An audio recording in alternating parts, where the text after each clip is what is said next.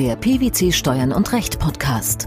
Aktuelle Steuernachrichten für Unternehmen. Informativ, kompakt, verständlich. Herzlich willkommen zur 42. Ausgabe unseres Steuern und Recht Podcasts, den PwC Steuernachrichten zum Hören. In dieser Ausgabe beschäftigen wir uns mit folgenden Themen. Recht auf Vorsteuerabzug trotz vorübergehender Privatnutzung eines Investitionsgutes das italienische Strafzuschlagssystem. Keine Anrechnung ausländischer Körperschaftssteuer.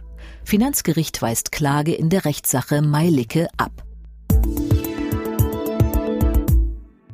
Das Recht auf Vorsteuerabzug wird als fundamentaler Grundsatz des Mehrwertsteuersystems immer wieder in den Entscheidungen des Europäischen Gerichtshofs thematisiert.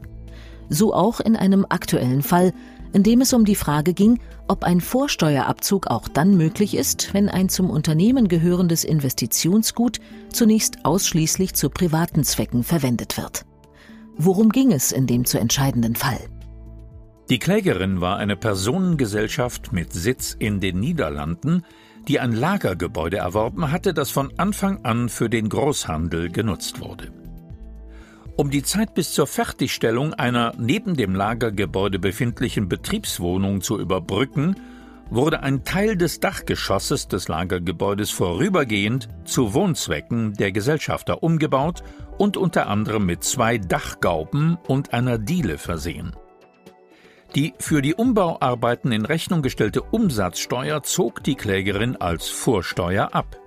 Nach knapp zwei Jahren wurde dieser zu Wohnzwecken genutzte Gebäudeteil dann, wie von vornherein geplant, betrieblich genutzt. Das Problem war, dass das Finanzamt den Abzug der auf den Einbau der zwei Dachgauben und der Diele in Rechnung gestellten Umsatzsteuer als Vorsteuer beanstandete. Es vertrat die Meinung, dass diese Arbeiten nicht für Zwecke des Unternehmens, sondern ausschließlich für private Zwecke ausgeführt worden waren. Ist denn ein Vorsteuerabzug trotz zunächst vorübergehender Privatnutzung eines zum Unternehmen gehörenden Investitionsgutes überhaupt möglich? Der Europäische Gerichtshof sagt ja. Er sah den Einbau der Dachgauben und der Diele als eigenes Investitionsgut. Für die Frage des Vorsteuerabzugs ist es entscheidend, ob die Klägerin zum Zeitpunkt der Umbauarbeiten als Steuerpflichtige gehandelt hat oder nicht. Und das beurteilt sich nach Auffassung des EuGH nach der anhand objektiver Anhaltspunkte belegten Absicht des Steuerpflichtigen, den Gegenstand für den Bedarf seines Unternehmens zu verwenden. Zu diesen Anhaltspunkten zählen unter anderem die Art der betreffenden Gegenstände und der Zeitraum, der zwischen dem Erwerb der Gegenstände und ihrer Verwendung für Zwecke der wirtschaftlichen Tätigkeit liege. Und im Streitfall war nicht eindeutig belegt, dass der Einbau der Dachgauben und der Diele für den privaten Bedarf erfolgt war?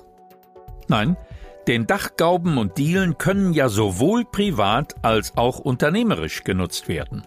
Und es stand auch von vornherein fest, dass der ausgebaute Teil des Lagergebäudes nur vorübergehend zu Wohnzwecken und später ausschließlich zu betrieblichen Zwecken genutzt werden sollte, so wie es dann auch geschah. Der Umstand, dass das für geschäftliche Zwecke erworbene und dem Unternehmen zugeordnete Investitionsgut nicht sofort einer geschäftlichen Verwendung zugeführt wurde, hinderte nach Auffassung der EuGH-Richter auch nicht die Entstehung des Rechts auf Vorsteuerabzug. Mit welchen Schwierigkeiten muss denn ein Steuerpflichtiger rechnen, wenn ihm der Vorsteuerabzug verweigert wird? Wenn man im vorliegenden Fall den Vorsteuerabzug für die spätere besteuerte betriebliche Nutzung bei gleichzeitig vollständiger beabsichtigter Zuordnung des betreffenden Gegenstandes zum Unternehmen verweigert, dann besteht die Gefahr einer Doppelbesteuerung der unternehmerischen Tätigkeit. Und zwar deshalb, weil die Privatnutzung des dem Unternehmen zugeordneten Gegenstandes einer Dienstleistung gegen Entgelt gleichgestellt ist und damit einer Entnahmebesteuerung unterliegt. Noch ist unklar, ob und wie dieses Urteil in Deutschland angewendet werden kann. Wieso ist das so? Entscheidend für eine Zuordnung zum Unternehmen ist auch bei serieller, privater und unternehmerischer Nutzung die unternehmerische Nutzungsabsicht, die bereits bei Bezug der Leistung bestehen und durch objektive Anhaltspunkte belegbar sein muss. Dieses Ergebnis steht allerdings im Widerspruch zu der bislang geltenden deutschen Rechtslage, wonach eine Zuordnung zum Unternehmen eine mindestens zehnprozentige unternehmerische Nutzung des Wirtschaftsgutes voraussetzt. Wenn diese Grenze nicht eingehalten wird, dann kann nach derzeitigem deutschem Recht der Vorsteuerabzug vollständig versagt werden. Diese gesetzliche Regelung beruht auf einer Entscheidung des Rates der Europäischen Union, deren Wortlaut in solchen Fällen genau genommen allerdings nicht die Zuordnung zum Unternehmen, sondern den Vorsteuerabzug ausschließt. Diese Ermächtigung ist außerdem zunächst bis zum 31. Dezember 2012 befristet, kann jedoch grundsätzlich auf Antrag verlängert werden. Ob die Ratsentscheidung das Urteil des EuGH unanwendbar macht und ob sich beide miteinander vereinbaren lassen, wird durch die nationale Rechtsprechung zu klären sein.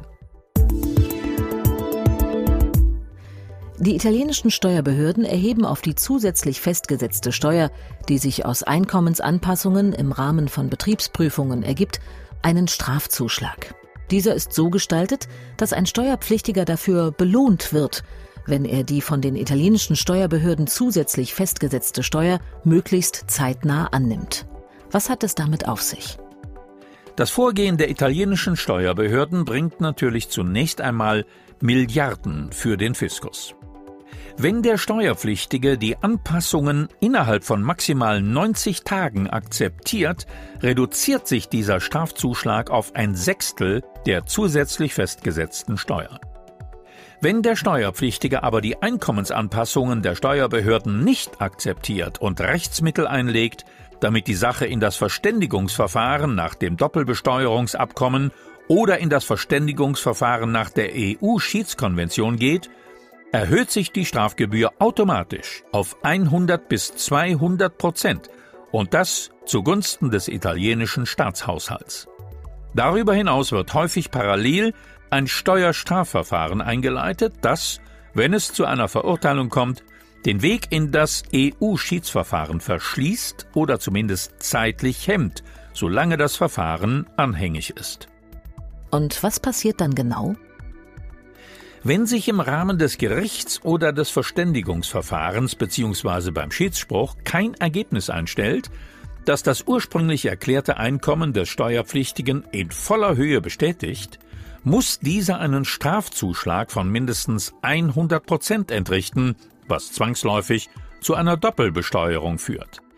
Gerade im Bereich der Verrechnungspreise, wo die von den italienischen Steuerbehörden aufgerufenen Anpassungsbeträge häufig signifikant sind und daher vom Steuerpflichtigen oft nicht zeitnah akzeptiert werden können, stellt dieses Strafzuschlagssystem ein enormes steuerliches Risiko dar und führt regelmäßig zu Doppelbesteuerung. Aber gibt es denn nicht große Kritik an diesem italienischen System? Doch, natürlich. Denn obwohl die italienischen Strafzuschlagsregelungen sowohl bei grenzüberschreitenden als auch bei inländischen Fällen angewendet werden, liegt möglicherweise ein Verstoß gegen geltende EU-Prinzipien vor. Es gibt also gute Gründe, gegen das italienische Strafzuschlagssystem zu argumentieren. Zum Beispiel bei den Verrechnungspreisvorschriften, die nur auf grenzüberschreitende Sachverhalte Anwendung finden. Dadurch liegt eine Einschränkung der Niederlassungsfreiheit vor. Und das könnte zur Folge haben, dass italienische Strafzuschläge, die auf Verrechnungspreisanpassungen zurückzuführen sind, wiederum dazu führen, dass eine steuerliche Berichtigung stattfindet, die einer Entscheidung des Europäischen Gerichtshofs vom Januar 2010 entgegensteht. Entsprechend diesem Urteil sollen steuerliche Anpassungen nämlich nicht über das hinausgehen, was als fremdvergleichskonform anzusehen ist. Die zusätzliche Erhebung von Strafzuschlägen in Italien führt aber regelmäßig zu einer Anpassung, die über das Fremdvergleichsniveau hinausgeht. Gibt es noch andere Schwierigkeiten? Ja, eine ganze Reihe. Wir haben ja erwähnt, dass dann keine Strafzuschläge erhoben werden, wenn der Steuerpflichtige den Behörden rechtzeitig eine Verrechnungspreisdokumentation vorlegt, die den Vorgaben vollumfassend entspricht. Dadurch können die Anforderungen an die Dokumentation ausführlicher sein, als es für eine Überprüfung der Angemessenheit notwendig wäre. Auch hier könnte ein Verstoß gegen das sogenannte EuGH-Urteil vorliegen, das dem Steuerpflichtigen die Möglichkeit einräumt, Beweise für etwaige wirtschaftliche Gründe für den Abschluss des Geschäfts beizubringen, ohne ihn übermäßigen Verwaltungszwängen zu unterwerfen. Jobst Willmanns, Partner bei PwC in Frankfurt, ergänzt, Zitat, die Inanspruchnahme eines Rechtsbehelfs gegen das Vorgehen der italienischen Steuerbehörden erhöht die angesetzten Strafzuschläge in überdurchschnittlicher Höhe, wodurch zahlreiche Steuerpflichtige davon abgehalten werden, ihre Rechte durchzusetzen. Außerdem kann Italien kein faires Verfahren und somit keinen wirksamen Rechtsbehelf garantieren, was einen Vorstoß gegen die Europäische Konvention für Menschenrechte zur Folge haben könnte. Zitat Ende. Das wirkt alles eher unverhältnismäßig. Das stimmt. Die Strafzuschläge werden ohne Rücksicht auf mögliche Entlastungstatbestände erhoben. Infolgedessen sind die Gesetze tatsächlich unverhältnismäßig, weil hier eine unwiderlegbare Vermutung einer Verfehlung des Steuerzahlers unterstellt wird.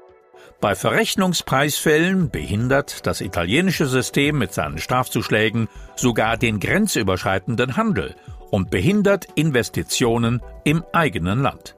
Aus diesem Grund besteht ein Konflikt mit dem europäischen Binnenmarkt. Was lange währt, wird nicht immer gut. Das mussten jetzt auch die Kläger in der Rechtssache Meilicke akzeptieren, deren Anliegen vom Finanzgericht mangels entsprechender Nachweise abgewiesen wurde. Damit geht ein jahrelanger Rechtsstreit zu Ende, an dessen Anfang die Forderung nach Anrechnung ausländischer Körperschaftssteuer stand und für die es gemäß dem aktuellen Urteil nicht genügt, wenn eine Bank die anrechenbare ausländische Steuer lediglich aus dem Körperschaftssteuersatz ableitet und bescheinigt. Was war außerdem interessant an diesem Fall? In dem inzwischen schon lange währenden Klageverfahren hatte das Finanzgericht Köln insgesamt zwei Vorabentscheidungsersuchen an den Europäischen Gerichtshof in Luxemburg gestellt. Nach dem Anrechnungsverfahren, das bis zum Jahr 2000 gültig war, konnte nur die Körperschaftssteuer bei der persönlichen Einkommensteuer des Anteils Eigners angerechnet werden, die auf Dividenden einer inländischen Kapitalgesellschaft entfiel. Der EuGH hielt diese Beschränkung für rechtswidrig und schuf damit die Voraussetzung für die Anrechnung ausländischer Körperschaftssteuer. Das Urteil dazu erging im Jahr 2006. Zu den formellen Voraussetzungen entschied der EuGH in einem zweiten Urteil vom Juni 2011, dass die Anrechnung der ausländischen Steuer keine Körperschaftssteuerbescheinigung voraussetzt, die dem seinerzeit geltenden deutschen Körperschaftssteuergesetz entspricht. Ausreichend und auch erforderlich sind aber Belege, die es den Steuerbehörden erlauben, klar und genau zu überprüfen, in welcher Höhe die ausländischen Dividenden tatsächlich mit ausländischer Körperschaftssteuer belastet sind. Wird dieses Urteil von den Parteien denn nun akzeptiert? Das für die Vorlagefragen zuständige Finanzgericht Köln hat nach dem Urteil des EuGH zwar jetzt die Klage in der zugrunde liegenden Rechtssache abgewiesen und entschieden, dass es für die Anrechnung ausländischer Körperschaftssteuer nicht ausreicht, wenn eine Bank die anrechenbare ausländische Steuer lediglich aus dem Körperschaftssteuersatz ableitet und bescheinigt, und zwar deshalb, weil sich daraus nicht ergebe, dass die Steuer von dem ausländischen Unternehmen auch tatsächlich entrichtet wurde. Aber die Partei Meilicke hat dennoch die Möglichkeit der Revision beim Bundesfinanzhof. Ob sie davon Gebrauch macht, bleibt jetzt abzuwarten. Das Recht auf Vorsteuerabzug trotz vorübergehender Privatnutzung eines Investitionsgutes, das italienische Strafzuschlagssystem sowie die abgewiesene Klage in der Rechtssache Meilicke. Das waren die Themen der 42. Ausgabe unseres Steuern und Recht Podcasts, den PwC Steuernachrichten zum Hören. Wir freuen uns, dass Sie dabei waren und hoffen, dass Sie auch das nächste Mal wieder in die PwC Steuernachrichten reinhören. Steuerliche Beiträge zum Nachlesen finden Sie in der Zwischenzeit unter blogs.pwc.de slash steuern- und minus recht.